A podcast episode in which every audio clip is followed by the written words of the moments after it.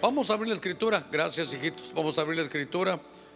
Yo quisiera mm, platicar unos minutitos con ustedes esta mañana y quisiera confrontarnos un poquitito a la escritura. Antes de, que entre de lleno el mensaje, quisiera leer un pasaje, eh, aunque tal vez dos pasajes, dos pasajes. El primero que quiero leerles está en Apocalipsis capítulo 3, en el verso 5. Eh, dice la escritura, porque dices, soy rico, me he enriquecido y de nada tengo necesidad. Oiga lo que él cree, pero no sabes, no sabes, no conoces, no entiendes que eres un miserable, digno de lástima, pobre, ciego y desnudo. Quiero leerle en el Evangelio de Juan, en el capítulo 13, en el verso 3, creo yo. A ver, Juan capítulo 13, en el verso 3, dice, Jesús sabiendo, yo subrayé aquí sabiendo, que el Padre había puesto todas las cosas en sus manos. Oiga, sabiendo que de Dios había salido y sabiendo que a Dios volvía, se levantó y se puso un manto, quitó el manto y se puso una toalla. Que Dios nos añada bendición a su palabra esta, esta mañana. Yo quiero introducirme con estos dos versos. Me tomaré unos minutitos aquí con ustedes para introducirme en estos dos versos. ¿Por qué? Porque si voy de atrás para adelante leyendo el primer pasaje de nuestro Señor Jesús. Para San Juan capítulo 13, para el momento donde se escribe San Juan capítulo 13, me llamó la atención que dice Jesús sabiendo, él ya sabía. Mire, él conocía, él conocía, hermanos, su momento, sabía dónde estaba llegando. Del capítulo 13, donde toma Santa Cena y va en adelante, él sabe que le llegó su, su momento, su hora de cumplir su, su propósito aquí en la tierra. Dice que él sabía, él conocía de dónde venía y a, y a dónde iba. Él, él, tenía ese conocimiento, sabía quién era, sabía dónde venía y a dónde iba. Son las tres grandes preguntas de la gente, ¿verdad? los grandes filósofos, ¿quién soy? ¿Para qué vine a esta tierra? ¿A dónde voy? Es, el, pensamiento, si usted quiere, básico de, la, mayoría de personas que, eh, filosofan en eso. Pero la contraparte se la leí en Apocalipsis 13. Porque dice, tú dices, tú conoces, tú, tú crees. Como quien dice, tú crees que, que lo tienes todo, que no te falta nada, que, que tú eres un gran hombre y que estás calidad. Pero tú no sabes, otra vez, tú no sabes que delante de mí estás miserable, ciego y desnudo. Entonces, yo quiero llevarlo porque, hermano, este es un año de recompensa. Y recompensa tiene tantos ángulos en la Biblia, seguramente vamos a llevar buenos meses viéndolo. Pero por ejemplo, de las tribus de, de Israel, Isaacar, Isaacar significa recompensa. Pero también Isaacar tiene su verso donde dice que de esa tribu Dios había dado algo, algo, hermano, un regalo a esa tribu. Le había dado una unción a esa tribu. ¿Y cuál era la unción? Que ellos sabían, que ellos conocían. Estoy subrayando saber y conocer. Que ellos sabían, hermano, qué tiempo vivían y qué cosas sabían que hacer. Ellos eran expertos en el conocimiento del tiempo ¿Y qué debe de hacer uno, hermano, en ese, en ese tiempo? Cuando me doy cuenta de esto, yo digo, hermano, es importante saber ese conocimiento que habla la escritura. Y yo quiero introducirme en estos minutitos porque, ¿sabe qué decía yo? Mire, nosotros somos una congregación, así como eh, lo hacemos muchas veces, de hablar de la venida del Señor cuáles son los tiempos que vienen, la escatología, hermano, el conocer el futuro, a mí eso me apasiona. Y la Biblia nos dice que es bueno que nosotros lo veamos. Apocalipsis es el único libro que tiene bendición si uno solo lo lee y si uno solo lo escucha. Pero conocer los tiempos es hermoso. Pero esta mañana no se trata de conocer los tiempos finales de guerra, rumores de guerra, plagas, eh, el, nuevo COVID, hermano, el, todo el, el, conocimiento que se tiene para, para la tecnología, el control global. No, no, ¿sabe qué?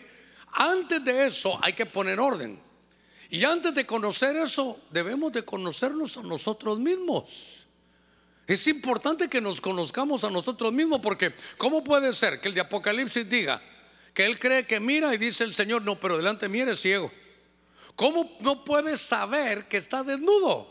Tú dices que tienes todo, yo te miro desnudo. Hermano, ¿cómo, cómo podrá ser eso que uno no sepa que es ciego?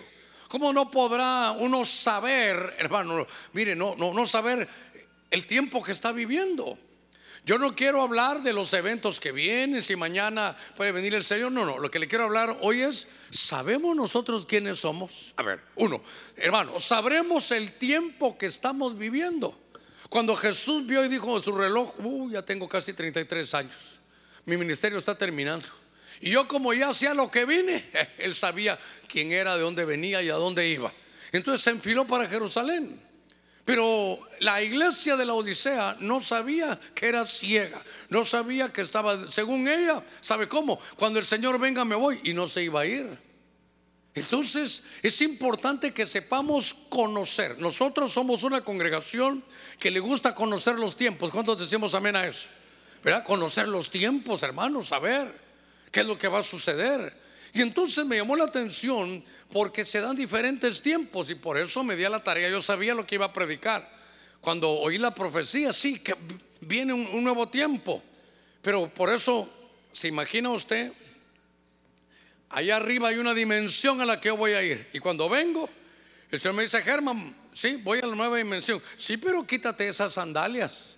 El modo de caminar del mundo te lo tienes que quitar porque vas a marchar a una nueva dimensión. Con ese estilo de vida no vas a poder entrar ahí.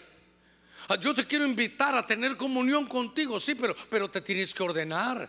Quítate esas sandalias porque esto es como, como tú caminas en el mundo. Y entonces cuando se quita Moisés, hermano, entra la dimensión. Y esto, esto es lo que queremos hacer. Entonces me he tomado estos, estos minutitos con ustedes, estos seis minutitos para ingresar al tema. Fíjese que quiero hablarle aquí en el libro de, Daniel, en el capítulo, capítulo 2, en el verso 13, hay un pasaje que dice la escritura.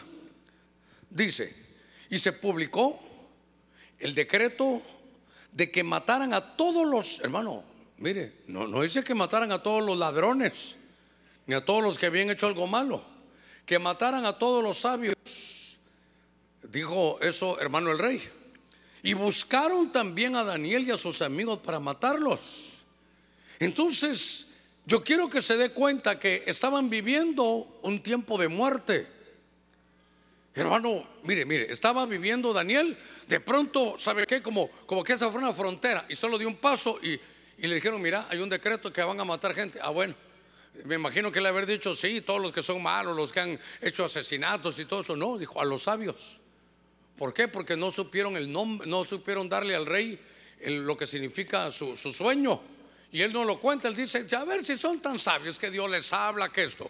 Así que llamó a los de él, hermano, agoreros, hechiceros, y le dijo, miren, que díganme qué soñé y qué significa. Ah, muy bien, le dijo, pero danos el sueño. Ah, no, le dijo, no, no. Si ya les doy el sueño, ustedes pueden inventar algo. Digan, si ustedes realmente tienen esto, o me dicen qué soñé y qué significa, o los mato. Entonces dijo, nadie sabe, voy a matar a todos los sabios. Ah, incluyéndome a Daniel. Entonces era una, una, un tiempo, hermano, de muerte. No, no había que ser teólogo para esto, hermano. Y entonces, si baja usted sus ojitos al verso 16, entonces Daniel, oiga, dijo, estamos en un tiempo de muerte. Y, y no, entonces, ¿sabe qué es? Ver el tiempo y saber qué hacer. Y Daniel fue a pedirle al rey que le diera tiempo para declarar la interpretación al rey. Entonces Daniel fue a casa, le informó el asunto a sus amigos Ananías, Misael y Azarías para que pidieran misericordia al Dios de la tierra. Oiga, al Dios del cielo también dice aquí acerca de este misterio, a fin de que no pereciera Daniel y sus amigos con el resto de los sabios de Babilonia. Lo que quiero llevarlo es, se dio cuenta que era un tiempo de muerte. Y entonces, hermano, mire, no solo conocer el tiempo. Imagínense qué terrible podrá ser que es tiempo de muerte y uno no lo sepa. A ver, por ejemplo, le voy a poner uno que no lo sabía. Ah, cómo Dios me ha bendecido. No dijo lo que dijo, cómo me he hecho dinero yo en este último año. Estos años han sido buenos para mí. Pero ya no tengo dónde poner tanta bendición y de mercadería que me han dado. Ahora estoy trayendo carros, ya no me caben los carros aquí. Qué sé yo qué negocio tenía aquel rico de Lucas 12. Y un hombre rico que hasta el momento estaba sano, de Lucas 12. Voy a, poner, voy a romper estas bodegas, se voy a hacer nuevas y voy a hacer esto. Ah, dijo el que bueno, alma, diviértete, échate los traguitos, sigue la vida, mira todo lo que tienes que hacer. ¿Se recuerda el pasaje? Lucas 12. Y de pronto dice la escritura que se oyó una voz del cielo y le dijo, necio, ¿no sabes que esta noche vienen a pedir tu alma? Hermano, qué terrible es que ese hombre no, no, no, no pudo discernir el tiempo. No pudo discernir el tiempo, no se dio cuenta que era un tiempo de muerte. ¿Y sabe qué? No hizo nada. Y entonces, hermano, ¿qué le pasó? Se murió. Pero, ¿y Daniel? ¿Usted sabe qué dijo Daniel? ¿Qué quiere rey? ¿Por qué no vas a matar? Porque tú no, porque no sabemos el sueño. A mí me están llamando hasta ahorita. Te pido algo. Mira el del tiempo. Dijo, tengo que ganar tiempo. Porque lo que él me está pidiendo no lo sé y me van a matar por esto. Dame tiempo para que yo vaya. Oremos, que, que mis amigos intercedan. Mire, mire cómo el oración, intercesión. Y que Dios me revele el sueño. Entonces Daniel supo que estaba en, hermano, en un problema de, en un problema de muerte porque ese era el tiempo. Por eso este mensaje le quiero llamar yo, hay que discernir los tiempos. Y por eso, por ejemplo, hoy de entradita, vas a entrar a una nueva dimensión. Sí, ah, qué lindo voy a entrar. Sí, pero no vas a poder entrar con dos mujeres. Es que a veces uno habla de sandalias y el hermano cree que es de que solo quitarse las pantuflas. No, dice Dios, te voy a meter a otro, a otro, a otra dimensión hermosa. Entonces, sí, pero con dos mujeres no puedes. Sí, pero, pero tener un negocio y sin andar facturando tampoco se puede. Estar vendiendo carros que están ahí todos maltrechos y que se fregan a los dos meses tampoco se puede. Es que el problema no, es que, se descomponga, no, que el que lo vendió sabía que se iba a descomponer. Y bajo, hermano, el, llamado de, cristiano. ¿Sabe qué? Esto es como que le dijeran a Elí, viene algo nuevo. Y Elí sabía, hermano, ahora que toco a Elí, Elí sabía que, que, era, él era el que Dios había elegido. Y entonces le dice Samuel, cuéntame qué te dijo Elí. No, no quiero, no quiero, es terrible. O me cuentas o, yo te voy a hacer algo a ti. Te voy a, ¿de verdad quieres que te cuente? Sí, no te escondo nada, no. Dice Dios que te vas a morir. ¿Qué le parece? Porque has bajado el nivel sacerdotal hasta lo mínimo. ¿Por qué ya, ya, no hay gloria? ¿Por qué ya no hay nada? Porque, porque tú permites que haya fornicación, adulterio, te haces el de la vista gorda. Por eso le hablé a usted primero. Ahora estoy hablando de Eli. Y si estoy hablando de Eli, estoy hablando del pastor. O como has bajado así, ¿sabes qué? Dice Dios que te va a matar. Con el supo hermano que, que, se iba a morir. ¿Y sabe qué dijo? Jehová es, haga lo que bien le parezca. Dios si me dijo que me va a matar, pues que me lleve. Eh, hermano, discierne los tiempos. Cuando, cuando Daniel vio que, que venía la muerte, fue, oró, intercedió y Dios le dio la victoria. Entonces, ¿sabe qué? Que estemos en una atmósfera negativa no significa que ahí no vayamos a quedar. Que venga un tiempo de dificultad no significa que ahí vamos a perecer. Significa que tú debes de discernir conmigo los tiempos y decir, Señor, es el año de los y sacar de la recompensa. Yo me voy a meter en oración, en ayuno, en búsqueda y tú me vas a dar la solución. A ver, démosle palmas fuertes a nuestro Señor. Mire, ¿Cuántos tienen alguna situación que todavía no, no, han logrado terminar, hermano? Mire, puede ser empresarial, sentimental, de vicios, eh, de algo legal. Si seguimos haciendo lo mismo, los mismos resultados. Eh, es que yo se lo dejé al Señor todo. Bueno, déjalo en las manos, pero, pero trabaja tú también. Porque yo este año Dios va a bendecirla, hermano, te va a bendecir económicamente. Gracias, Padre. Hasta voy a renunciar porque oí tu profecía. No, no, no, no. Araganes no. No, Dios bendice la obra de nuestras manos. Entonces, dice, hermano, este mensaje se llama discierne los tiempos. Fíjese, En el libro de, de 1 Samuel, capítulo 16, en el verso 1, es un pasaje tremendo. Dios, hermano, le habla a Samuel. Fíjese que dice, Samuel, a ver, 16.1, y el Señor, Dios le habló a Samuel, oiga, ¿hasta cuándo te lamentarás por Saúl? Hermano, ¿qué había pasado con Saúl? Se había muerto. ¿Por qué se murió? Porque buscó, hermano, brujería. ¿Y por qué Samuel está dolido? Porque Samuel fue el al que Dios lo habilitó para que, para que lo ungiera y, dijera que Saúl iba a ser el, primer rey de Israel. Entonces ahora, hermano, aquí creo que no se había muerto porque era 1 Samuel 16. Sin embargo, lo que, lo que va a suceder aquí es que dijo Dios, ¿sabe qué? Hermano, que le digo algo, hay que estudiar cómo, cómo es como llenar, llegar al colmo, es como colmar una, una copa, es como llegar al límite que Dios dice ya no. Porque fíjense que Saúl, ahí estaba vivo, Saúl iba a morir en el capítulo 31, pero Saúl estaba habilitado como rey. Pero hermano, no lo estaba haciendo bien, entonces Dios le dice, hey Samuel, mira, voy a, lo, voy a quitar. Te voy a mandar a que ores por otro que va a ser, que tiene, mi, tiene así como mi corazón, va a ser uno, un rey que sea conforme a mi corazón, hablando de David. Pero entonces viene, hermano, Samuel, y entonces dice Dios que le dijo, ¿hasta cuándo te vas a lamentar por Saúl? Oiga, después que yo, dice Dios, lo he desechado para que no reine sobre Israel, llena tu cuerno de aceite. Oiga, hermano, y ve, te enviaréis a Isaí el de Belén, porque entre sus hijos, iba a ser David, he escogido un rey para mí. Entonces, note usted que Dios iba a hacer un cambio. Pero le estaba diciendo, ¿por qué? A ver, ¿por qué te lamentas? ¿Por qué lloras por Saúl? Es que Señor, mira Saúl, si yo ya lo deseché, ¿qué te parece? Hermano, cuando se habla de desechar, fíjese que, que es, hermano, es quitarlo, es que, que ya, no, ya, ya no está, hermano, en, el, en el propósito. Y entonces me llamó la atención porque Dios dice, ¿sabe qué? Hay un tiempo en que Dios permite que haya cosas, mire, a ver, trabajos. Solteros, si hay algún soltero, digan menos solteros. Eh, solo de este lado, gracias a Dios, todos se casaron ya. Gloria al Señor. Bueno, muy bien. Oiga, no, hermana y hermano, usted que es soltero, claro, y se quiere casar, cuando yo diga eso, diga, aquí estoy, Emi aquí, ¿verdad? Hermanitas de Benecer, aquí estoy. Dígales, ah, ya ve, allá está, dice la hermana, allá está Eva también. Bueno, entonces, lo importante es, ¿verdad? Que sepa algo, que de pronto esa relación que comenzaba se acabó.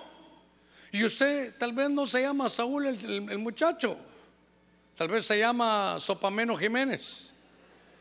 Y usted está lamentándose, dice Dios, hijita, hijita, yo sé tu futuro, yo ya lo deseché.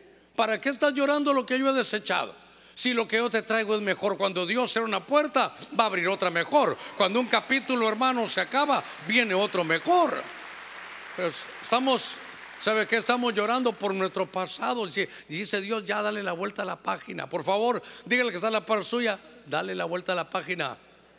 Ya dale la vuelta a eso. Entonces, ¿sabe qué? Era un momento de algo nuevo. Y Dios aquí estaba desechando, hermano. Y entonces dése cuenta que, de alguna manera en esos tiempos uno tiene que conocer. Uno tiene que saber, es un tiempo, es tiempo de algo nuevo. Mire, no fue culpa mía, ya se acabó esto. Por ejemplo, un buen trabajador usted, y ahora le están diciendo en su empresa que se vaya, después de que usted ha dado tantos años, ya está peleándole, hermano, el pasivo y líos. Entonces, y entonces tal vez ya hasta se fue, le pagaron, pero quedó usted herido, esa era mi compañía. Sí, pero Dios ya la desechó. Y cuando Dios cierra un capítulo, viene otro mejor. Quiero que usted sepa que, que ese es un tiempo que usted lo tiene que discernir. A ver, démosle palmas fuertes al Señor. Muy bien. Viene un nuevo propósito, hermano, qué, qué cosa esta, ¿verdad? Porque de pronto ese nuevo propósito uno, uno lo puede echar a perder. Hay que discernir los tiempos. Ya se acabó esto, Señor. Yo peleé por eso, sí, pero, pero no hay. Imagínense que, que le toca casarse. Y ahora que ya se va a casar, descubrió que, que ella se escribe con otro y que hasta los versos que usted le da, ya se los manda a otro. ¿Qué le parece? No vaya a estar usted, Señor, dámela, te la pido. No, hermano, ¿sabe qué? No es para usted. Hey, soltero, no no es para usted, no es para usted. Porque si ahorita que debería estar enamorada, va, estaba de hablar con otro y, y, hasta amenazándote que si vuelves a hacer me voy con aquel que se vaya, que se vaya, que se vaya, déjela. ¿Por qué? Porque no es suya. Y usted está, ¿sabe qué? Cerrando la puerta al capítulo que Dios tiene para usted. ¿Tiene algo mejor? Entonces no se lamente por lo que Dios ya desechó. Si ya, hermano, si usted ha estado en obediencia y algo no sale bien, diga, Señor, no lo entiendo, pero yo sé que estoy en obediencia y si para ti eso ya no es, tampoco es para mí. Si tú lo has desechado, yo lo desecho también. seguramente tú tienes algo mejor para mí este 2024. Dios tiene cosas mejores para nosotros. Mire, hay que discernir el tiempo. Qué cosa esta que, hermano, que mire, qué horrible no, no, no discernirlo. Mire, ¿sabe quién no pudo discernir bien a la hora de los amores? Siervo de Dios, ungido de Dios, Sansón. Era yugo desigual, solo con eso ya estaba. Pero, pero como uno trata de arreglarlo todo, ¿verdad? Ah, estaba Sansón. Sí, pero si le llevo el culto. Eh, bueno, yo me voy a casar. Y Dios en su misericordia hará cosas grandes conmigo. Ay, hermano. Por eso Dios dejó algunas cosas por escrito. Ahí dice, no te unas en yugo desigual con los infieles. Pastor, pero es ojitos verdes, rubia, señalada entre diez mil. Ah, pastor, solo yo he sido su novio, según tú crees. Pero bueno, al tanto. ¿Sabe qué? Es que lo estoy, lo estoy molestando, pero lo estoy motivando también. Discierne los tiempos. Sansón no, no, no lo pudo discernir, hermano. No lo pudo y venía ungido. Por eso muchos confunden, de, pero no salirme del tema. Una cosa es tener unción y otra cosa es tener madurez. Aquí puede usted hablar en lengua, profetizar, predicar, pero no tiene madurez. Eso le pasaba, hermano, a, a Sansón. Pero empecé a buscar algunos puntos que me llamaron la atención. Y fíjense que estando allá en Tegucigalpa, leí este pasaje y me recordé de algo que quisiera decirle en el Evangelio de Lucas capítulo 5, en el verso 15. Venga conmigo aquí a Lucas capítulo 5, verso 15, porque hay que discernir los tiempos. Mire lo que dice. Y su fama se difundía cada vez más. Y grandes multitudes se congregaban para oírle y ser sanadas de sus enfermedades. ¿Sabe qué? Este es Jesús. Y vino un tiempo de fama. Ah, hermano, famoso. Todos sabían, querían ir a escucharlo. Pero él supo que era su tiempo de fama. Y mire, como él sabía, los de, hermano, los de Isaacar saben el tiempo y saben qué hacer en ese tiempo. Y entonces dice que Jesús en el verso 16, hermano, el tiempo era de, de su fama.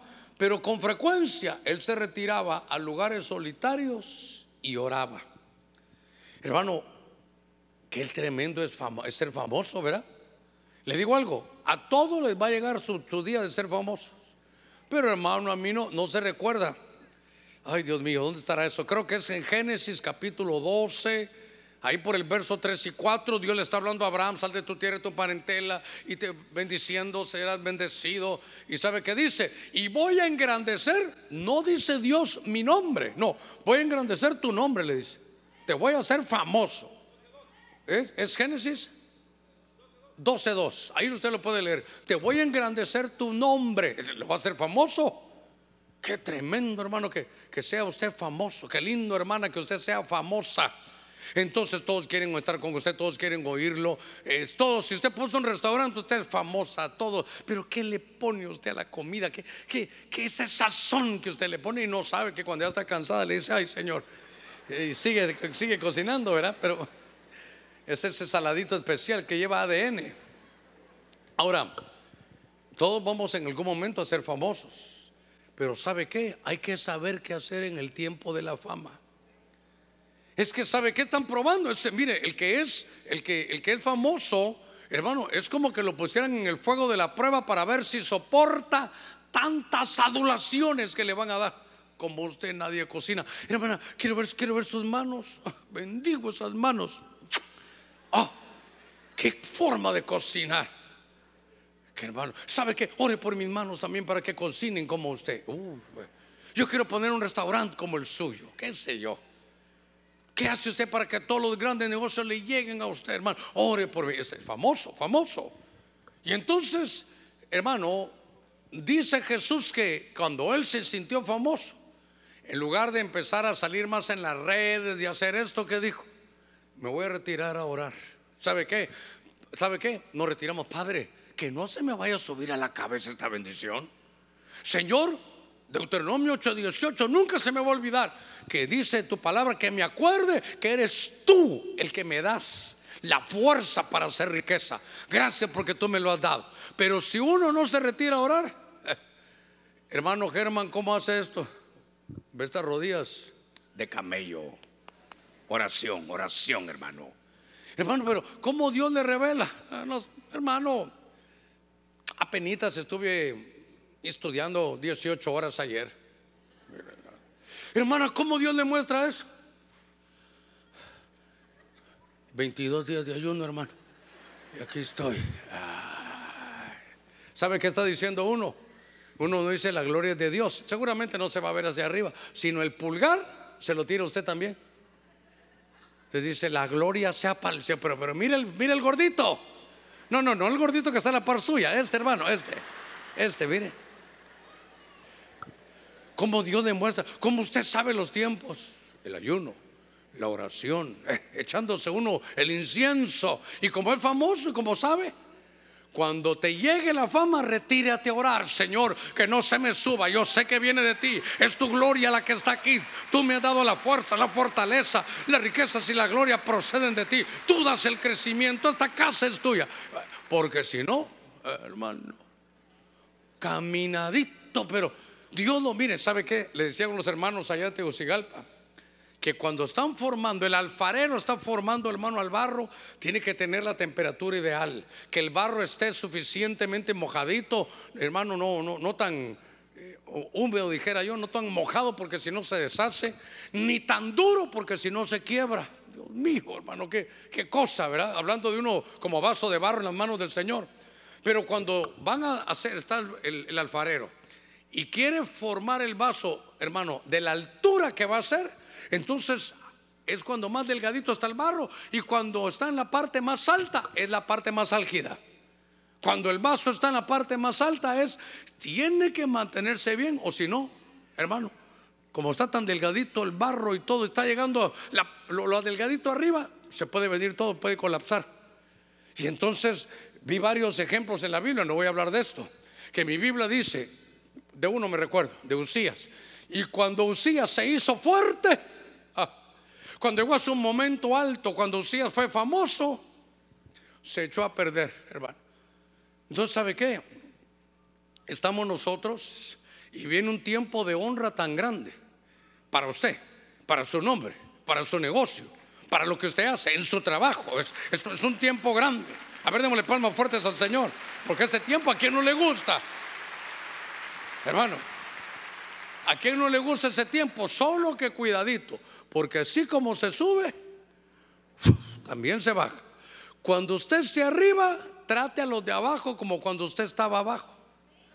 Porque si no, hermano, cállese, vaya, si no le gusta, se va. ¿Va a ir a trabajar aquí? Sí, pero ni sueldo mínimo lo va a dar si quiere. Ah, pero usted cristiano, no se meta con eso aquí o se va. Eh. Ah, yo pensé que como usted era cristiano respetaba la ley. En algunas cosas sí, en otras no. Ay, hermano. Cuando Dios nos levante, mire, la fama.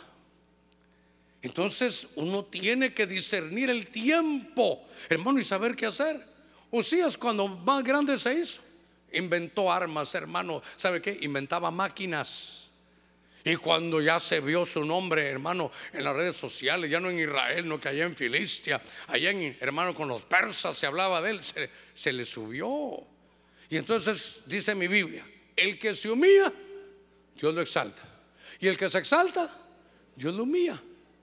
Entonces, ¿sabe qué? Yo no digo que se humille delante de la gente, pero ¿sabe cuándo Dios nunca va a permitir que usted, que usted se humille o que la gente lo humille? Cuando usted se humilla delante del Señor. Pero vivimos, hermano, en unos años donde hay tanto que hacer, donde hay tanta información, tanto que usted puede estar solo en su casa, pero tiene un celular, tiene ahí todo el equipo para perder tiempo en muchas cosas. Entonces lo que hay que hacer es saber que Dios dice, como somos hijos de Abraham, vamos a vivir las mismas obras de Abraham. Te voy a hacer famoso tu nombre. Pero hoy en parte, hermano, predico y en parte le profetizo. Cuando esté en lo más alto es cuando más humilde tiene que estar. ¿Sabe qué dicen aquellos que escalan, hermano, los grandes montes? Dice que a medida que van subiendo cambia el clima. Y entonces viene, hermano, ya en algunos lugares hay, hay nieve siendo verano hay nieve. Y a medida que va, más aire, el aire sopla muy fuerte. Entonces dicen los que escalan que tienen que ir más despacio y sabe qué, y más pegadito al suelo. Casi, casi que tiene que ir pegadito, porque si uno se levanta mucho, el aire se lo lleva. Entonces cuando Dios empiece a levantar tu nombre, Hermano, hasta el diablo le va a decir, ¿qué estás haciendo ahorita de rodillas? mire, mire el diablo, que desventurado. Si hoy no es domingo, ¿Qué estás haciendo de rodillas ahorita? Está, está tu juego de fútbol, anda ahorita. Y usted dígale, Señor, yo estoy aquí porque me estás honrando. Señor, yo estoy aquí porque me está yendo bien. Señor, yo estoy aquí porque estoy sano. ¿Y por qué estoy aquí? Porque sé que de ti viene esa bendición de estar sano, de tener tu bendición, de que, de que todo camine bien. Estoy en tu mano. Entonces, Usías no pudo discernir el tiempo y Jesús nos enseña que cuando viene el éxito y usted se hace famoso, retírese a orar. Muy bien, déjeme avanzar. ¿Cuántas hermanas hay aquí? Digan amén las hermanas. Bueno, déjeme que, le lea este pasaje. Que le lea este pasaje. Fíjese que en el libro de Esther, en el capítulo 2, en el verso 7, dice mi Biblia, y Mardoqueo estaba criando a Adasa, es decir, Esther, hija de su tío pues ella no tenía ni padre, ni madre, ni chucho que le ladre. Bueno, no tenía ni padre ni madre. La joven era como la de Benecer. Era de hermosa figura y de buen parecer. ¿Qué le parece? Mire qué lindo. La joven era hermosa, de una de hermosa figura. Esta versión catracha que estoy leyendo tiene anotaciones de un hombre llamado Germán Ponce que dice, levantaba polvo donde hay lodo. Ok, la joven era de hermosa figura y de buen parecer. Y cuando su padre y su madre murieron, Mardoqueo la tomó como hija suya. ¿Qué le quiero decir? Hermana, usted no tiene la culpa, la hicieron hermosa. Usted, diga, ¿qué culpa tengo yo de esto? Diga, ah, ¿qué le toca? Pero note algo, mire, mire el proyecto de Dios, que Dios la había hecho hermosa a ella. Dios había, la había hecho hermosa porque ella tenía un propósito en Dios. Y estando, dice mi Biblia, que estando en aquellos, hermanos, años del reino, el rey tuvo problemas y dejó a su esposa llamada Basti y dijo, necesito casarme, dijo el rey. Y cuando todos vieron que las mujeres vieron que el rey se quería casar, hermano, llegaron un montonón, eh, pero bastantes. Fue como fue como un concurso en mis universos, si usted quiere. Eh, no, no quiero desviarme de esto, pero mi Biblia sí dice que esta Esther era de hermosa figura para que uno no piense que en otra, otra hermosura. Porque también hay otro texto que no es para ninguna de ustedes, porque dice, dice van, a, van a la hermosura, la mujer que teme a Jehová será alabada. Pero, pero yo le quiero contar esto. Esther nace bonitía y llega a una edad donde le dijo el tío, pues metete ahí al concurso. Y entonces hubo uno que se llamaba Egay, que era el que le, aconsejaba, y él decía, al rey le gusta esto, mira, al rey le gusta estos zapatos, al rey le gusta esta ropa, al rey, ¿sabes qué? No, no hables mucho, precisa y concisa, contesta lo que, lo que sé yo, le aconsejó. Y para hacerse lo, corta la, la, historia, hacen hermano el concurso y gana Esther. Quiere decir que su belleza le sirvió para los propósitos de Dios. ¿Por qué es importante para mí decirle esto? Porque el mundo, jovencita, la va a atacar el mundo. Y le va a decir, con ese cuerpo ahí, ahí metido tengo una iglesia. Y lo peor que te vi la última vez, hasta con un velo parecías allá, eh, la, no sé quién a decir algo, pero mejor no lo digo, ¿verdad? Hasta con tu velo. Parecías caperucita roja. Para que no vaya usted a pensar otra cosa. Y entonces, ¿sabe qué? Mira, qué, ropa ahí. ¿Para qué Dios te ese cuerazo? Enseñalo. Mostralo. Mostralo. El que no enseña no vende. Usted sabe qué? Usted van a la universidad, van a sus trabajos. Pero su hermosura tiene un propósito en Dios. Entonces, fíjense que hay que discernir los tiempos. Que esto, sonará soberbio, ¿verdad? Pero como aquí solo guapas hay. Oh, hermano, esto sonará soberbio, pero oiga entonces, que, oiga, quiere decir que Dios, ella que le da a entender, mira mujer, te hice guapa. ¿Para qué? Porque hay propósitos míos en esto. Y entonces, fíjese que ella discierne, se mete en el concurso, gana, y ya estando arriba, iba una vez tranquila y dice, mira, hay un secreto que tú no le dijiste al rey que tú eres judía. ¿Se recuerda la historia? Eh, sí, pero no hay necesidad. Es que te quiero decir algo. Le dijo Mardoqueo que era como, era un su tío padrastro algo así. Y le dijo, ¿sabes qué? Ahorita hay un, pusieron un decreto. Y tal vez me regreso al punto uno de muerte para todos los judíos. Y tú también eres judía. Así que ahora, ¿sabes qué? Oiga, para eso Dios te puso ahí. Para eso Dios te puso, para que pudieras tener influencia sobre el rey. Para eso Dios te puso en esta parte política. Le dijo a Esther, para que hagas algo por el reino. Mira, pero, pero ah, tendrás que ir a hablar con él. No, le dijo, vos no sabes, aquí Mardoqueo. O sea, que hay protocolos. Para que yo tenga que llegar allá delante del rey, tengo que hacer una carta, la tienen que leer, la tienen que pasar aquí toda la burocracia que hay. Y después me van la fecha para ver qué dice el rey.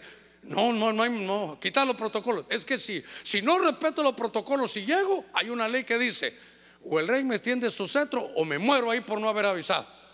Entonces le dijo, ¿qué vas a hacer? No estoy seguro. Entonces mire, mire lo que le dijo Mardoqueo. Pues Estercita, tú que eres la bonita y eres la elegida, tu hermosura es para influenciar a este rey de que haga algo para que no nos eliminen a todos. Y recuérdate que tú también eres judía. Y como no la vio convencida, le dijo, así que si no quieres hacerlo tú, ya Dios usará otra.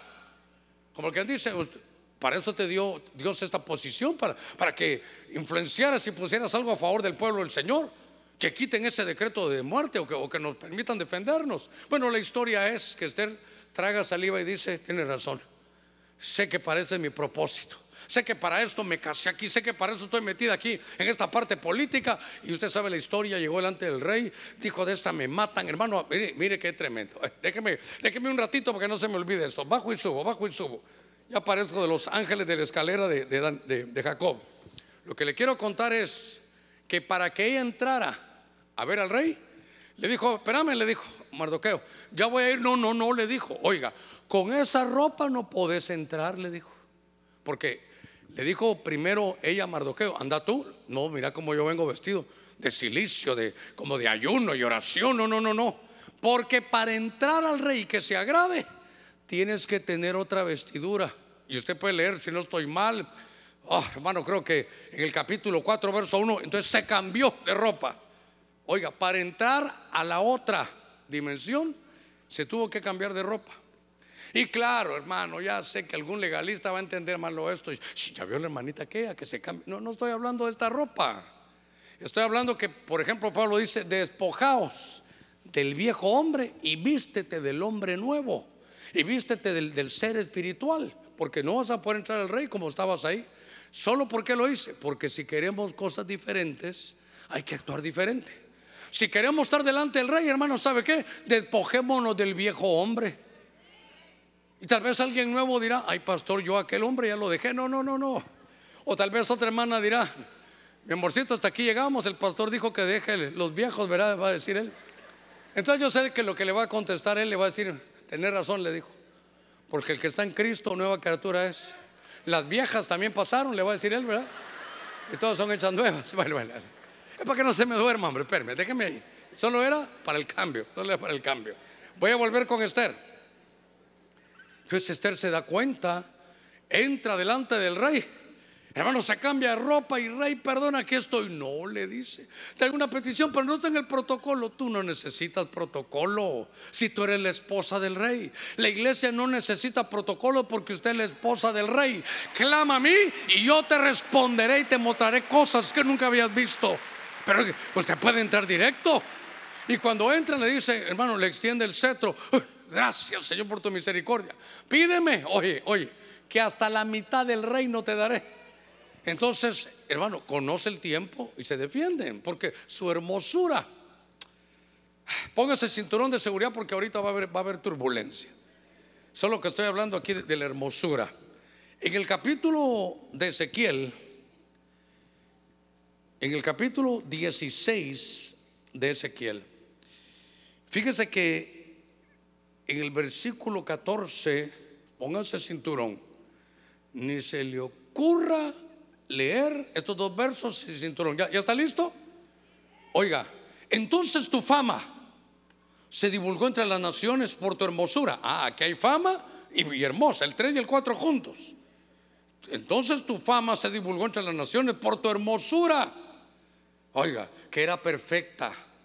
Gracias al esplendor, dice Dios, que yo puse en ti. No, si tú eres guapo, porque te dice guapo, dice, aquí está el Señor hablando. Pero tú confiaste en tu hermosura. Ay, Señor. Qué bueno que ya no hay pantalla por estos días allá, hermano. Es que así como usted mira esta pantalla tan bonita, así la va a ver allá. Salimos de esa primero y así la va a ver también allá después. Ya vamos a estar mejor. A ver, palmas fuertes a nuestro Señor. Gloria a Dios. Mire. Dice, oiga, tu fama, tu hermosura, que eras perfecta que era perfecta porque yo te puse ese esplendor.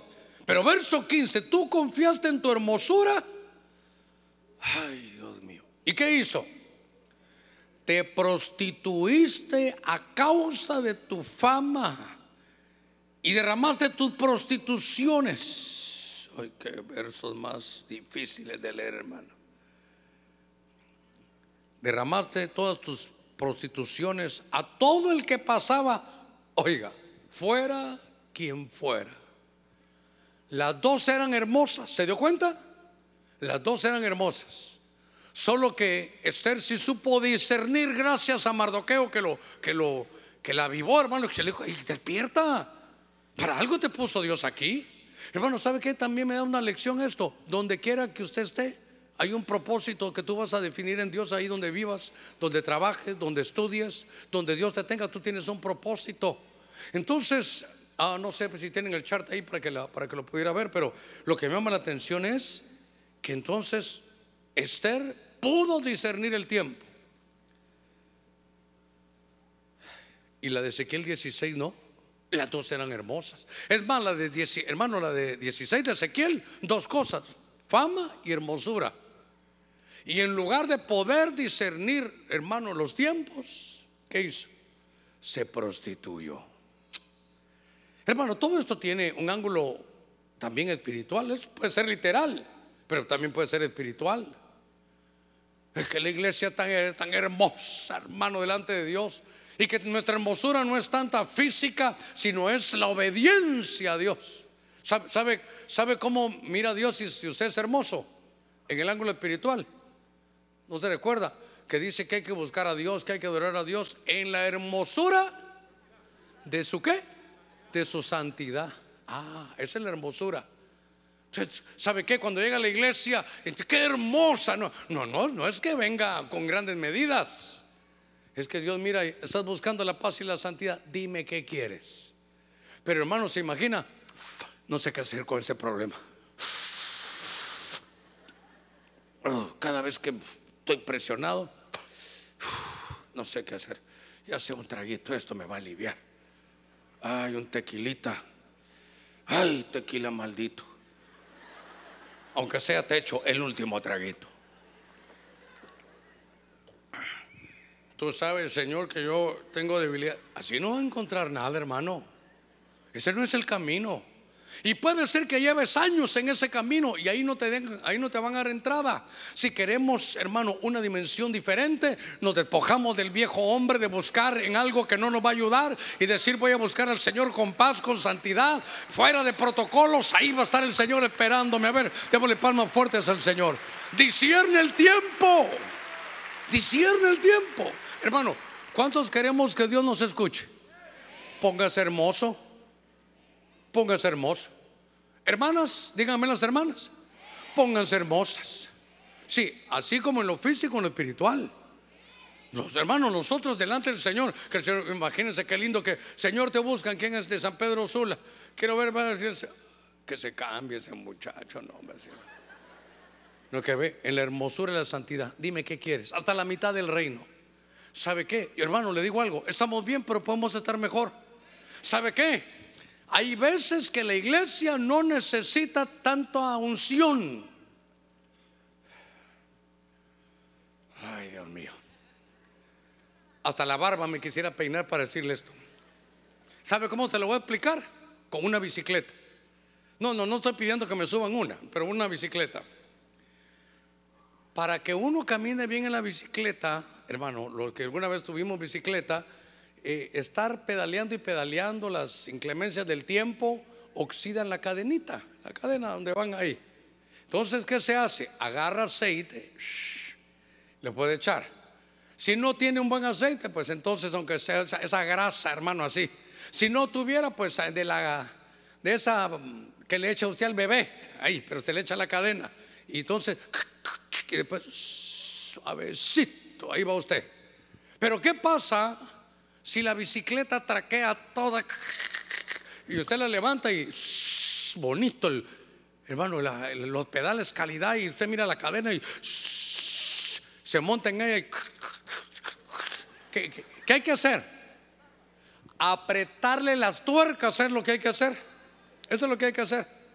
Entonces a veces no es, Señor, aquí está tu iglesia, manda aceite. No, no, no, no.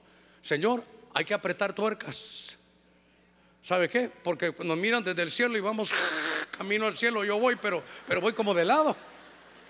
Y en los, en los ángeles, Señor, ¿qué le está pasando ahí a Benecer? ¿Por qué? ¿Por qué? Pregunta el Señor. Es que miren cómo, camina. Ahí va, de un lado para otro. ¿Usted sabe qué? Usted la unción ya está. La unción Dios, Dios se la dio. Los dones solo son de tomarlos. Es un año de recompensa, pero hay que apretar tuercas. Discierne tu tiempo. Tenemos que discernir el tiempo.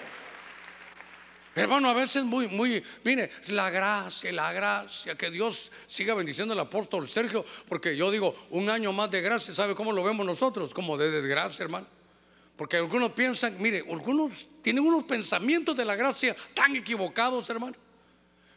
Dice la escritura, eh, cuando abunda el pecado, sobreabunda la gracia.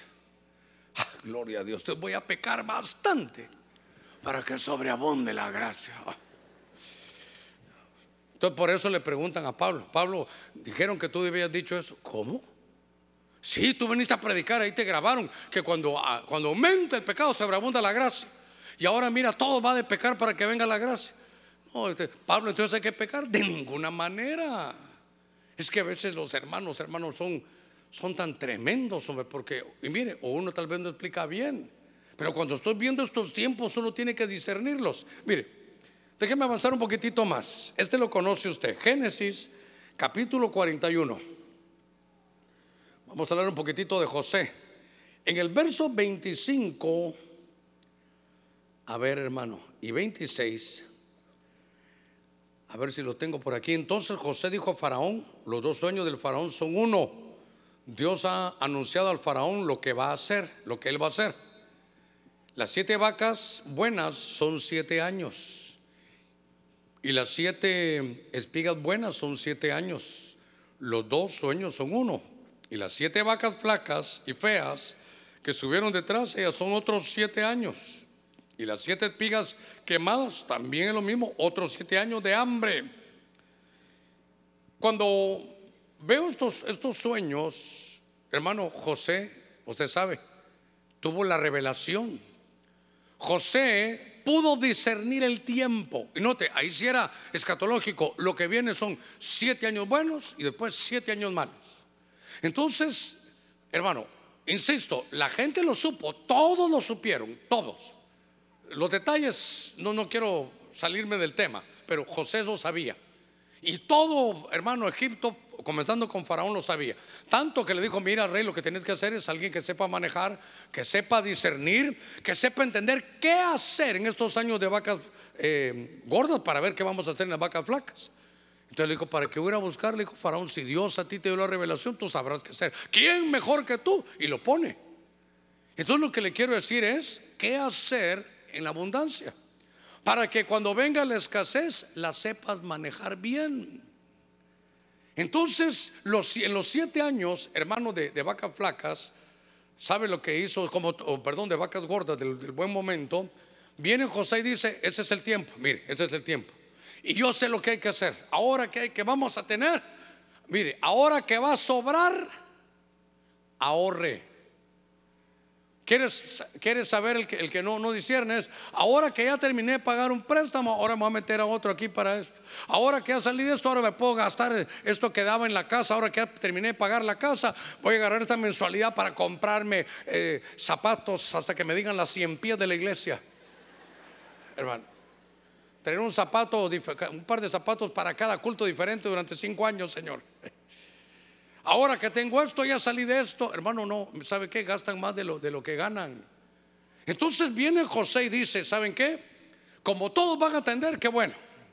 Que tengan y que hagan. Pero, y el rey le dijo, ¿y nosotros qué vamos a hacer?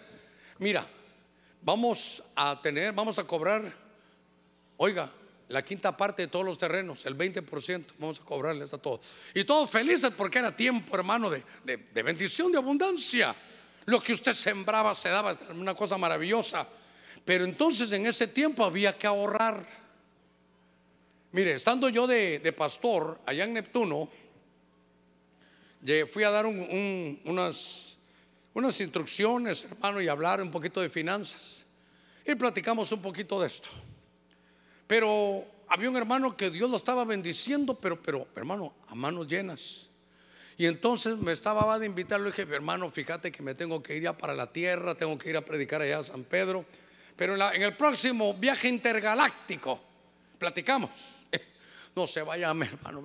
Toda la semana vamos a comer, vamos a comer. Yo sé que usted no va a comer con todo, pero usted está aquí en Neptuno, vamos a comer, a comer.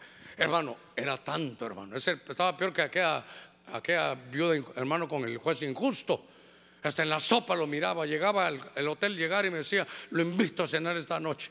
Me levantaba en la mañana, dice aquel señor que lo invita. Eh, hasta que le dije, está bueno, hombre, vamos a comer, pues. Me lo voy a disfrutar. Se acabó el último culto de un domingo y me fuimos a comer. Y entonces, hermano, ¿a dónde? Mira una hamburguesita como. No, no, me dijo, lo a un hotel. Lo mismo. No, no, ya lo, ya, pastor, ya tengo el lugar. Bueno, ¿en, qué restaurante? No, no, no, alquilé un, un pues un lugar ahí grande como de fiesta, pero para que nos vayamos a sentar los dos. No, me dijo, ahí, mire la sorpresa, y me abrió la puerta, como unos 25 hermanos de la iglesia. Hermano, comimos de lo mejor de Neptuno, hermano. Delicioso, la verdad comimos delicioso, está bien. Entonces después de algún tiempo volví a ir y otra vez vamos a comer. Le pregunté, mira, ¿y hace cuánto haces esto? No todo, toda la semana. ¿Cuántas veces comes le dije yo en el hotel, no, mejor le, cuento cuántas veces como en mi casa, me dijo. Y entonces dije, tanto tener, es que mire, ya no sé qué hacer con todo lo que Dios me da, me dijo. Pues ahorrar, ¿verdad? No, no, no, es que yo quiero invitar, invitar. Hermano, ¿para qué le hago la larga la historia? Invitaba todos los cultos, 20, 25 personas. Que Dios lo bendiga, pues. Pero yo recuerdo que sí vi. Y, y usted sabe que siempre algún aprovechado, ¿verdad? Hermano, vi que invitó a la hermana Teresita ya. Eh, si usted necesita alguien que le ayude, puedo llegar yo. Está bien, hermano, llegue usted también. Mire, pero ¿puedo llevarme a mi esposa? Sí, claro, todo matrimonial. Pero fíjese que ahí está mi abuelita con ella también, no la puedo dejar sola. Llévesela también. Pero acaban de venir tres personas allá de Los Ángeles. Total que ahí estaba el hermano. Hermano, en el, el, último, la última vez que fui, pregunté por el hermano, ya no estaba, se había ido a vivir a Marte. ¿Por qué? Porque quebró en Neptuno. Pero, pero ¿por qué? Porque despilfarró. ¿Qué le digo? Hermano, dele a Dios lo que sea de él. Pero, pero cuando tenga un espacio, ahorre. Ay, pastor, yo esperaba algo espiritual y usted me está hablando de finanzas. Pues es parte de esto. Si Dios a usted lo va a bendecir, los lingotes de oro no van a caer. Dios lo va a poner en tu mano y tú tienes que saber administrarlo. Hay que saber cuando es tiempo de ahorrar. Ya saliste de esta, hermano, saliste de una deuda que te tenía, pero que ni respirar. Y ya estás viendo dónde, dónde pones otra vez, hermano, ahí a tus pagos. hermano Germán, yo, yo, esperaba un culto diferente. Pues esta es la parte diferente. Que hasta para eso, hermano, y eso, todo bajo el mismo precio, no se preocupe. Estamos en oferta, hermano, navideña Dígale que está a la par suya. Cuando te sobre, ahorra. No despilfarres. Entonces, ¿sabe qué? Viene a mi mente. José ahorró. Y en el tiempo, hermano, de vacas flacas no les hizo falta nada. ¿Por qué? Porque dice la hormiga que en el tiempo de verano, hermano, está, ahí está, hermano, trabajando, agarrando y dando su bodega. Usted la mira trabajar todo el tiempo. Porque cuando viene el invierno, no se le va a llevar el río, lo tiene guardado. Así que eso que le está, hermano, ahí, sobrando un poquitito, ahórrelo, ahórrelo. Escuche la voz profética ahora, ahórrelo, ahórrelo. Muy bien. ¿Sabe quién, quién no ahorró? El pródigo. Soy joven, mi papá no se me moría porque mi viejo se cuida más que yo. Mejor le dije, papá, dame la herencia. ¿Y qué hizo? Se la fue a despilfarrar. Y mire cómo tiene que ver con todo. Hasta se fue con prostitutas, como la de Ezequiel 16. Hermano, ¿y sabe qué? Y era hijo de casa. Bueno, déjeme avanzar, déjeme avanzar. Hoy vi que no me hicieron el chart, ¿verdad? Bueno. Muy bien, déjeme avanzar. Hoy, primera de Samuel 2.20. ¿Cuánto me falta? Seis minutos.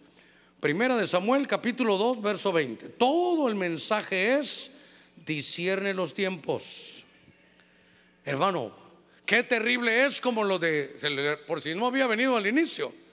Leímos Apocalipsis 3, 16, 17. Qué terrible es que uno no sepa, que uno no sepa de sí mismo, que uno crea que está vestido y está desnudo. Qué terrible, hermano, es creer que uno mira y está ciego. No saber de uno mismo, no saber, hermano, cuál es su, ¿sabe qué? ¿Cuál es su tiempo? Porque, hermano, la Biblia dice, no es bueno que el hombre esté solo, ese es su tiempo. No es bueno que el hombre esté solo. No dice, no es bueno que el cipote esté solo.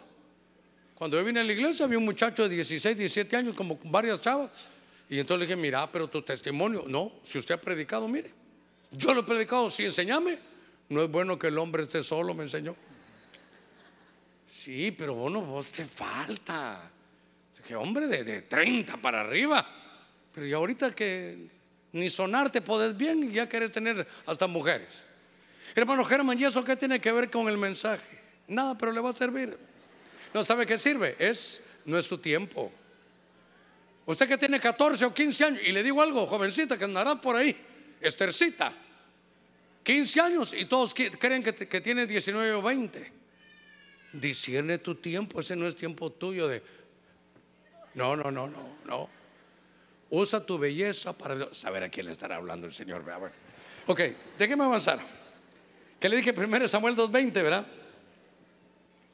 A ver. A ver qué dice entonces Elí decía el Cana y a su mujer y decía que el Señor te dé hijos de esta mujer en lugar de del que ella dedicó al Señor y regresaban a su casa. A ver, el verso 21.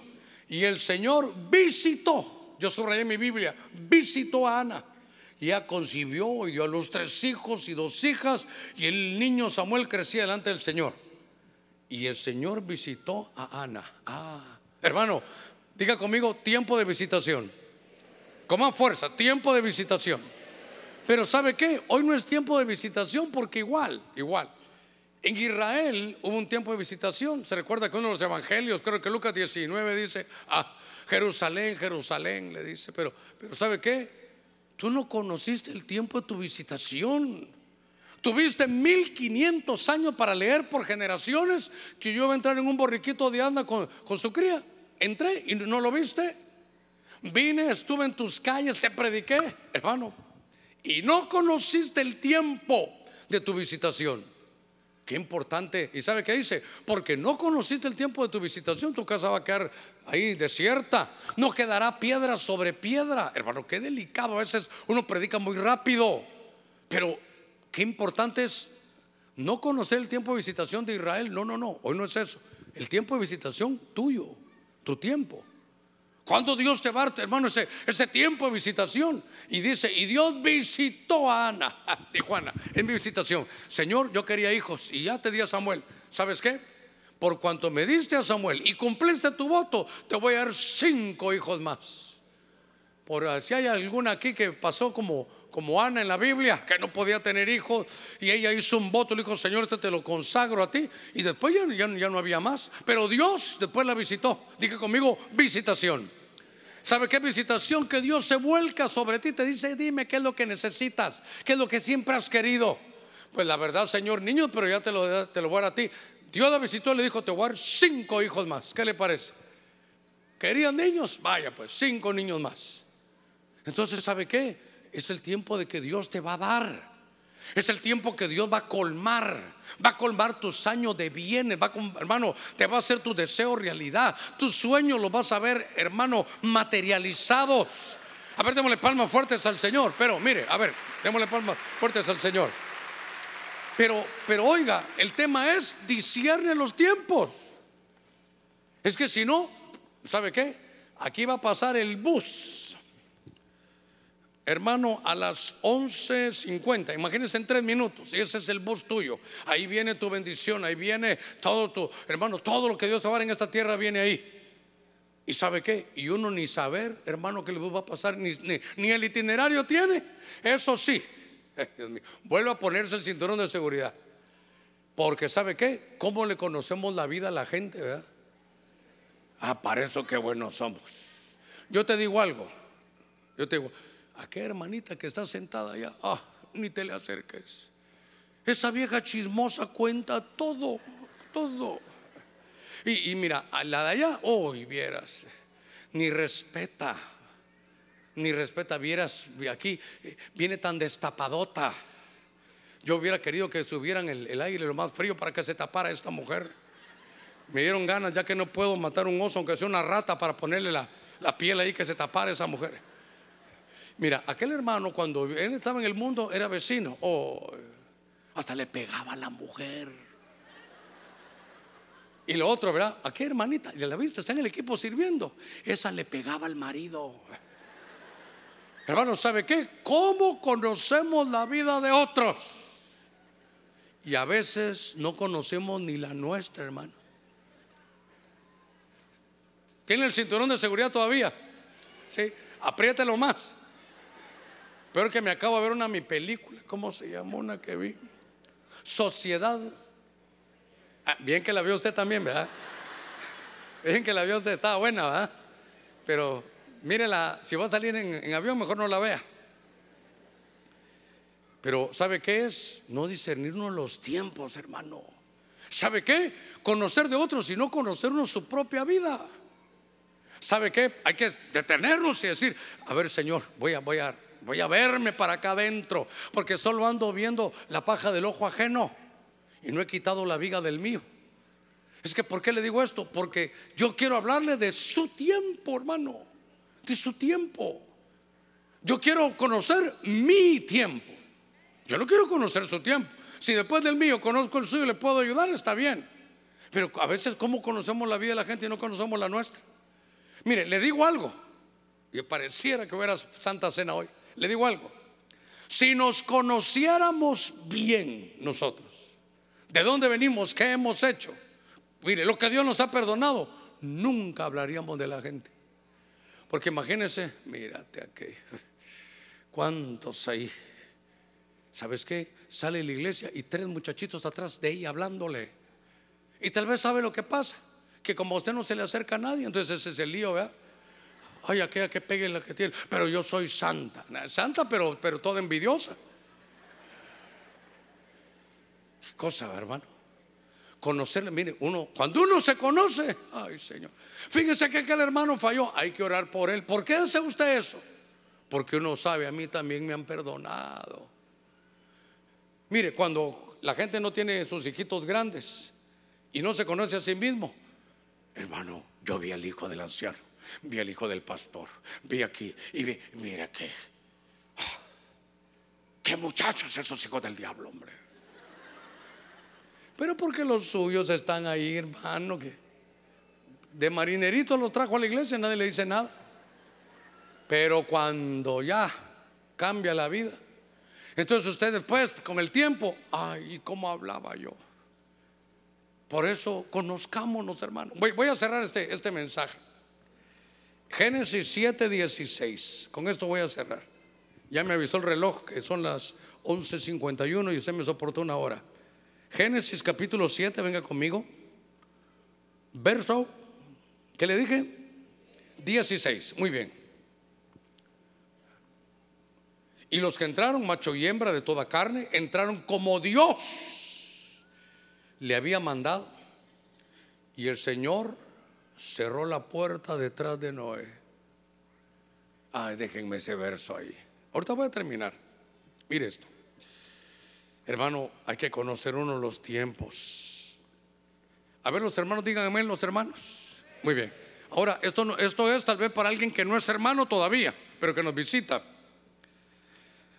Dice este verso, y entraron ahí, están hablando en el arca de Noé, y mire qué cólera, macho y hembra. Entró hermano el gallo y la gallina. Y todas las parejas que usted quiere, hermano. No sé si hay burro y burra, pero por los dos, por lo menos ninguno se aburrió. Y de toda, hermano, carne, hermano, toda la animalada entró. Oiga, Entraron como Dios le había mandado. Y el Señor después de eso, ¿qué hizo? Ya vio que no la cerró Noé. Él cerró la puerta. Si mis cálculos no están mal, fueron 100 años de testimonio viendo el arca, viendo el arca. ¿Por qué la ponen? Porque va a llover, pero como antes no llovía, lo que salía un vapor no le, no le creían. ¿Cómo? Que va a caer agua del cielo, están locos. No están locos. Pero Noé si sabía el tiempo. Noé si conocía su tiempo. Y por eso él hizo el arca para su familia. Y Dios le dijo que pusiera los animales ahí. Hermano, entraron animales, ¿sabe qué? Soberbios entraron. Dígame un animal soberbio. La jirafa. y se tuvo que humillar y entró, hermano. La, la, la soberbia. ¿Sabe quién entró? don Puerco Espín y doña Puerco Espina. Pero mire esto, si ahorita, ahorita voy con ese. ¿Quiénes serán esos puercoespines? Usted puede llegar, hermano, con un puercoespín y decirle, ay, ¿qué tal? ¿Cómo estás? Ay, qué gusto saludarte. Mira, te quería decir algo, puercoespín. ¿Qué hace el puercoespín? Lo espina, ¿verdad? Hermano, fíjate que te quería. Poneme la mano. Aquí. Te ah, conmigo no te metas. Poneme, poneme. No me dejo poner tus manos. El pastor ha dicho que tengo que tener cuidado con quien me impone manos. No le puede usted ni hablar. Hermano, ¿de quién es ese lugar? ¿No ve que está ocupado con unas bolsas? Puerco espina. Puerco espina. Pero oiga, oiga, oiga, oiga. ¿Entraron o no? Entraron al arca. Y allá me dijeron, el pavo real también entró con doña pavo real, con su estilito. Al final ahí es hermano Germán, me dijeron a mí. Ok, se está riendo usted, ¿verdad? Así puedo seguir con todos los animales que usted quiera. Pero oiga, y luego dijo Dios, tengo 100 años de estarte diciendo que viene un juicio sobre la tierra. Muy bien, se cerró. Ah, pues que se vayan, hay que se queden, se van a ahogar. Y empieza a llover. ¿Se imagina cuántos? ¡Noé! Hermano Germán, Ebenezer, cuando hay culto. Y nosotros desde arriba, ahí te regalo el templo, juntate con el anticristo. Nosotros ya no fuimos. ¿Qué le parece? Hermano, discierna los tiempos. Este es tiempo, ¿sabe qué? De salvación. Si alguien vino esta mañana, mi abuela le hubiera dicho más claro no canta un gallo. Porque es tiempo de salvación. Aquellos tuvieron, hermanos, 100 años de que, hey, sálvense, va a venir un diluvio, solo entren al arca. Hoy el arca es la iglesia. Hoy no va a llover, hermano, agua, va a llover fuego. Todo se acerca, las señales están cumplidas. Es tiempo de que te salves. El tiempo en el mundo ya pasó, ya te lo disfrutaste, ya te contaminaste, ya ni te sientes bien ahí. El arca está abierta, el arca de salvación está abierta. Hermano, todavía hay lugar para ti para que corras al arca y te salves. Porque cuando quisieron entrar, tiempo se había ido. El tiempo de su salvación se había expirado. Por eso, discierne los tiempos. Cierre sus objetos, quiero orar por usted. Discierne los tiempos. A ver, yo tengo que cambiarle el, el nombre al mensaje. Discierne o discerniendo mis tiempos. Discierne el tiempo tuyo. Ahorita no es como no vino mi abuelita, como no es que no vino el, aquel. No, este es para ti, este mensaje es tu tiempo. Le rogaría que solo se levantaran los que tienen que servir, los que van a cantar. Pero los demás yo le ruego, hermano. Yo le ruego. Que disierna su oportunidad. Que no se vaya pensando que mira y está ciego. Que no se vaya pensando que está vestido y está desnudo. Por eso vamos a, también extender cobertura hoy. Decirle, Señor, Señor, yo vine a esta reunión, me invitaron, pero quiero que conocer mi tiempo. Ay, hermano, hacer las cosas en el tiempo de Dios es lo más maravilloso. Hacer las cosas en el tiempo de Dios. Y es que, ¿sabe qué? Tenemos que afinarnos porque muy temprano o muy tarde. Pero para muchos ese es el tiempo aceptable de salvación. Cuando la Biblia habla de esto, dice, entre tanto que se dice hoy, no endurezcas tu corazón. Los que van a recibir a Jesús, si hay alguien que haya venido sin conocer a Jesús, sin haber confesado a Jesús, el arca todavía está abierta. El arca todavía, bendiciones, Dios le bendiga. El arca todavía está abierta. Si hay alguien que no ha recibido a Jesús, le ruego que venga rápidamente. Si hay alguien que quiere recibir a Jesús, la puerta está abierta. Pero ¿sabe qué? Como que estuviera delante de Sarca. ¿Sabe como, como que estuviera viendo que le están echando aceite a la puerta porque la van a cerrar? Estamos viviendo los últimos tiempos. Es tu tiempo aceptable. Es el día de tu salvación.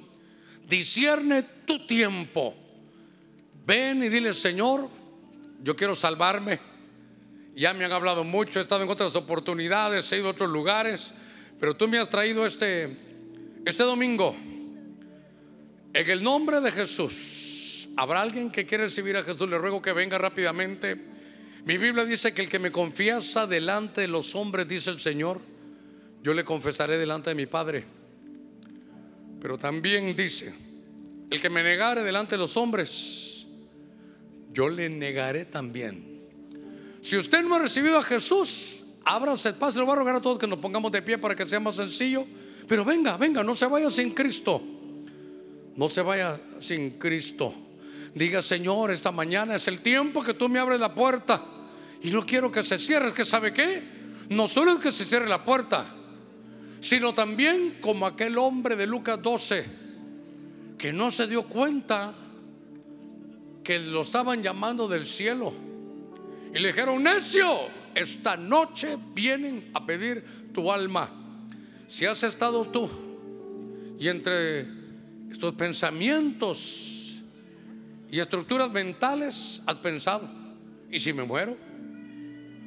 Tal vez alguien cercano a ti, algún familiar murió y tú dices, si no será que yo soy el siguiente, te están poniendo ahí un tiempecito, te están hablando del cielo. Esa, esa es algo que el Señor está poniendo en tu mente, ¿sabes para qué? Y en tu corazón, para que no se te vaya tu tiempo de salvación, porque hay un tiempo de muerte, pero también hay un tiempo de vida. A Daniel le dijeron, te vas a morir, porque eres un sabio, todos los sabios de aquí se van a morir. Y Daniel oró, hermano, intercedió. Dios le reveló y ya no se murió. Qué tremendo es que esta mañana quede en tu corazón. No solo quiero conocer mi tiempo, sino saber qué hacer en medio de este tiempo. En el nombre de Jesús, si hay alguien más que va a recibir a Jesús, le ruego rápidamente, abra el espacio y venga. Si hay alguien que se va a reconciliar, venga también. Si se había ido y quiere volver a casa, se había despilfarró como el pródigo, no conoció su tiempo. Tal vez él nunca había estado en el mundo, quiso conocer y, y solo se trastornó, pero aquí está, esta es tu casa. Si hay alguien, ¿sabe qué? Que no pudo discernir el tiempo que le tocaba vivir y cometió errores, venga hoy, venga venga a enderezar, a decirle, Señor, aquí estoy. Yo quiero conocer mi tiempo, como Daniel en su tiempo que había muerte, como Samuel cuando habían de desechar algo que él anhelaba. Dios le dijo, te voy a abrir otro capítulo. Si tu fama, tu empresa está creciendo, vives ahora como nunca habías vivido, no te olvides que Dios es el que te da el poder para hacer riqueza. Que tu hermosura sea como Esther y no como la de Ezequiel 16. En el nombre de Cristo es tiempo de visitación. Y dice la Biblia que no quedó, hermano, piedra sobre piedra. ¿Sabe qué es eso? Destrucción. Porque Israel no conoció el tiempo de su visitación. Hoy es tu tiempo. Como Ana. ¿Sabe qué? Ana no podía tener hijos. Si hay alguien aquí como Ana venga y dígale, Señor, aquí estoy, quiero aprovechar mi tiempo de visitación. Así como lo aprovechó esa mujer, he querido tener hijos y no he podido, pero aquí estoy. Te ofrezco mi vientre, Señor, para que envíes un, un siervo tuyo. Como Ana, lo voy a dedicar a ti. Quiero tener familia. Tu palabra dice que tú vas a hacer que habitemos en familia. En el nombre de Jesús. Si hay alguien que va a recibir cobertura, también quiero invitarlo. Mientras cantamos un himno, pero quiero invitarlo. Porque van a recibir a Jesús. Se van a reconciliar. Van a recibir, hermano, al Señor. Venga, venga.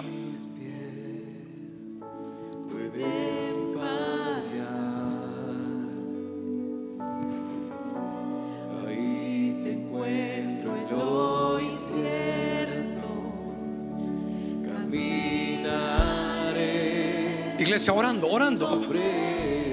Dígale, Señor, tráelos, tráelos. A los que te van a recibir, a los que van a enderezar su vida, los que se van a reconciliar, los que van a recibir cobertura.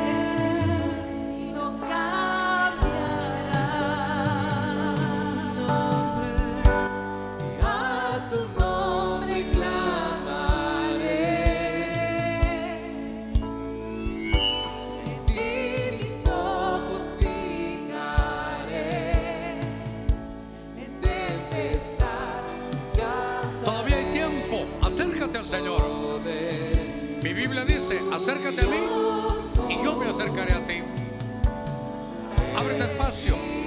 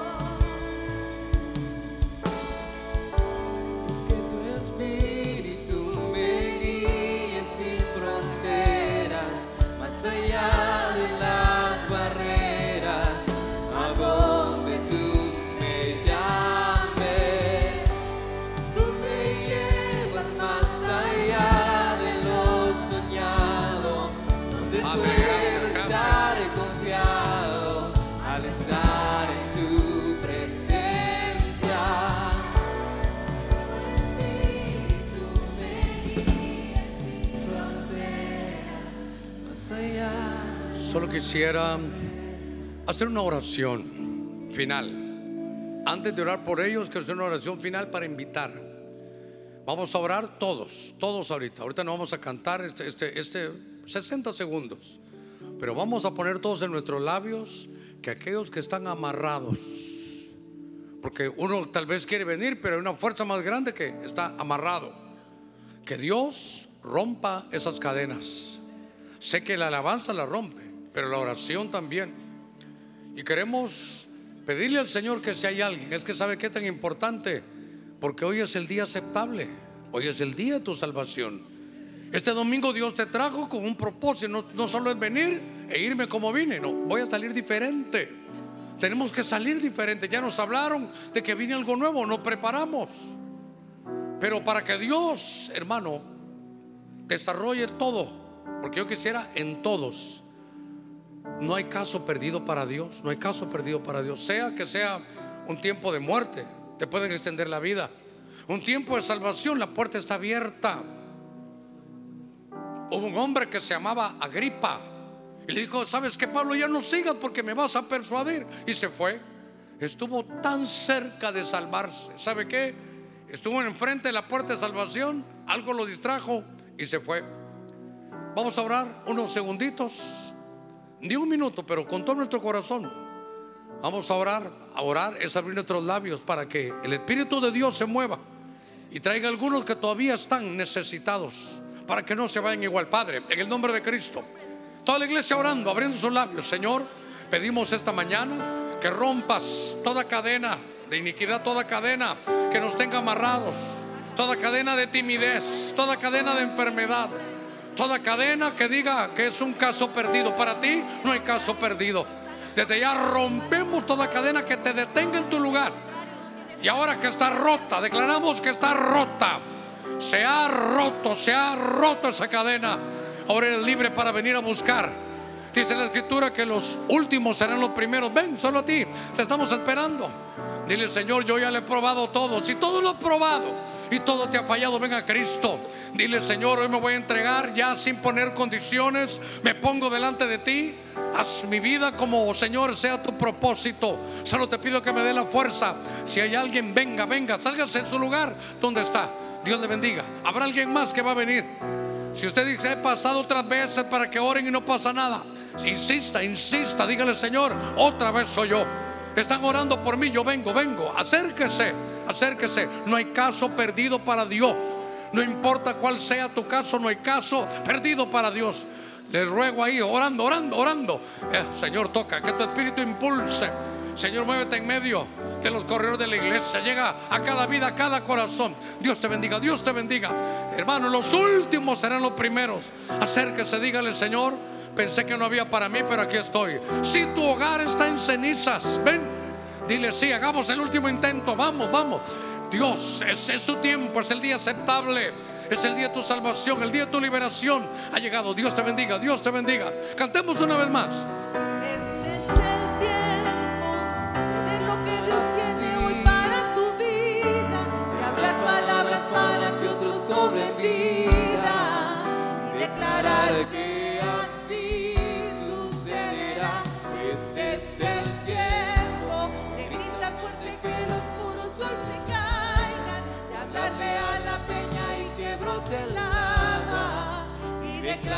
Venga, venga, así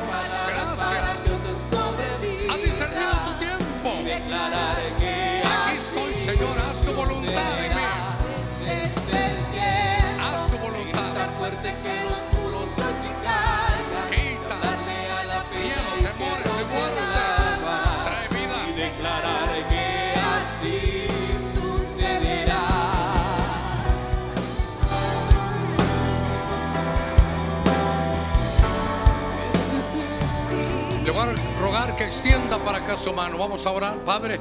En el nombre de Jesús, toda la iglesia orando, usted parte. En el ministerio, cada oración es importante. El pastor y usted, como oveja, como parte del rebaño de la familia, orando juntos. Mi Señor, abrimos nuestros labios y en unidad te pedimos que hagas el milagro del nuevo nacimiento. Que todos aquellos que han venido esta mañana para entregarle su vida a Jesús, le digan, Señor, de corazón me arrepiento de todos mis pecados, de mis iniquidades. Señor, yo sí me conozco, tú sí sabes a qué niveles he caído, pero te pido que esta mañana tú me levantes, que me hagas de nuevo. Señor, soy como aquel barro que se quebró, hazme de nuevo. En el nombre de Jesús, todos mis pecados delante de ti, tíralos al fondo de la mar. Ahora Jesús, entre en mi corazón. No he podido yo llevar mi vida en orden. Señor, me hago a un lado y yo quiero que tú crezcas para que yo mengüe. Crece tú en mí, crece tú en mi corazón. En el nombre de Jesús, Padre, gracias. Yo, Señor, he abierto mi corazón para que también con tu Espíritu Santo me puedas guiar hasta el final. Cámbiame la vida. Quiero entrar en esta nueva temporada. En el nombre de Cristo. Los que están reconciliando, dígale, mi Señor, tú sabes, yo soy hijo y soy hijo tuyo.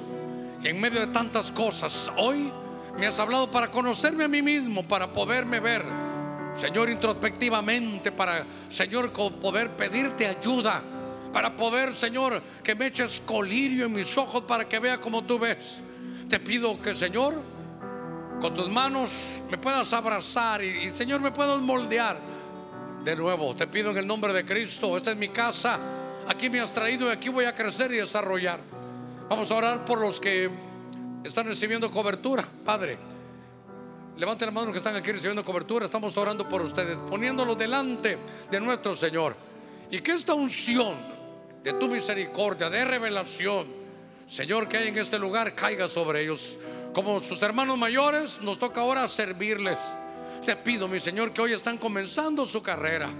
Que puedas, Señor, dejarlos en este lugar para que crezcan, que desarrollen y que nosotros podamos atenderlos. Los bendigo y los declaro bajo cobertura en el nombre de Cristo. Le ruego, hermano, que todavía me ayude, extienda sus manos para orar por los que están enfermos. Te pido, mi Señor. En cada reunión, Señor, dice la Escritura, que tu fama era tan grande que te iban a buscar porque eras tú el que sanabas. Jesucristo, tú eres el mismo de ayer, de hoy, de siempre. Restaura rodillas, restaura muslos, restaura pies. Señor, restaura a todos aquellos que necesitan volver a caminar. Señor, de toda enfermedad, pon tu mano. En enfermedades de hueso, de vesícula, en enfermedades, Señor, que de pronto han salido en el cuerpo de tu pueblo. Así como toda planta que tú nos siembras es desarraigada, toda célula que tú nos has puesto sea desarraigada. Señor, queremos esa bendición de salud para servirte bien. Todos aquellos que están enfermos, recuérdese que el Señor ya pagó por usted y por mí. Dígale por tu llagas, yo fui sano. Y tomo, Señor, esa obra tuya para mí. En el nombre de Cristo.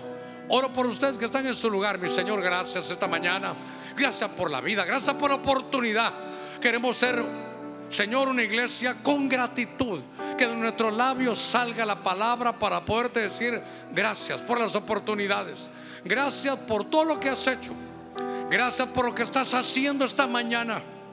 Y gracias por lo que harás. Sé que hay un plan. Sé, Señor, que no puede haber despropósito y nos entregamos en tu mano. Lleva cada uno, Señor, por nombre y con bendición. En el nombre de Cristo, gracias. Amén, amén y amén. Lo esperamos 3 de la tarde.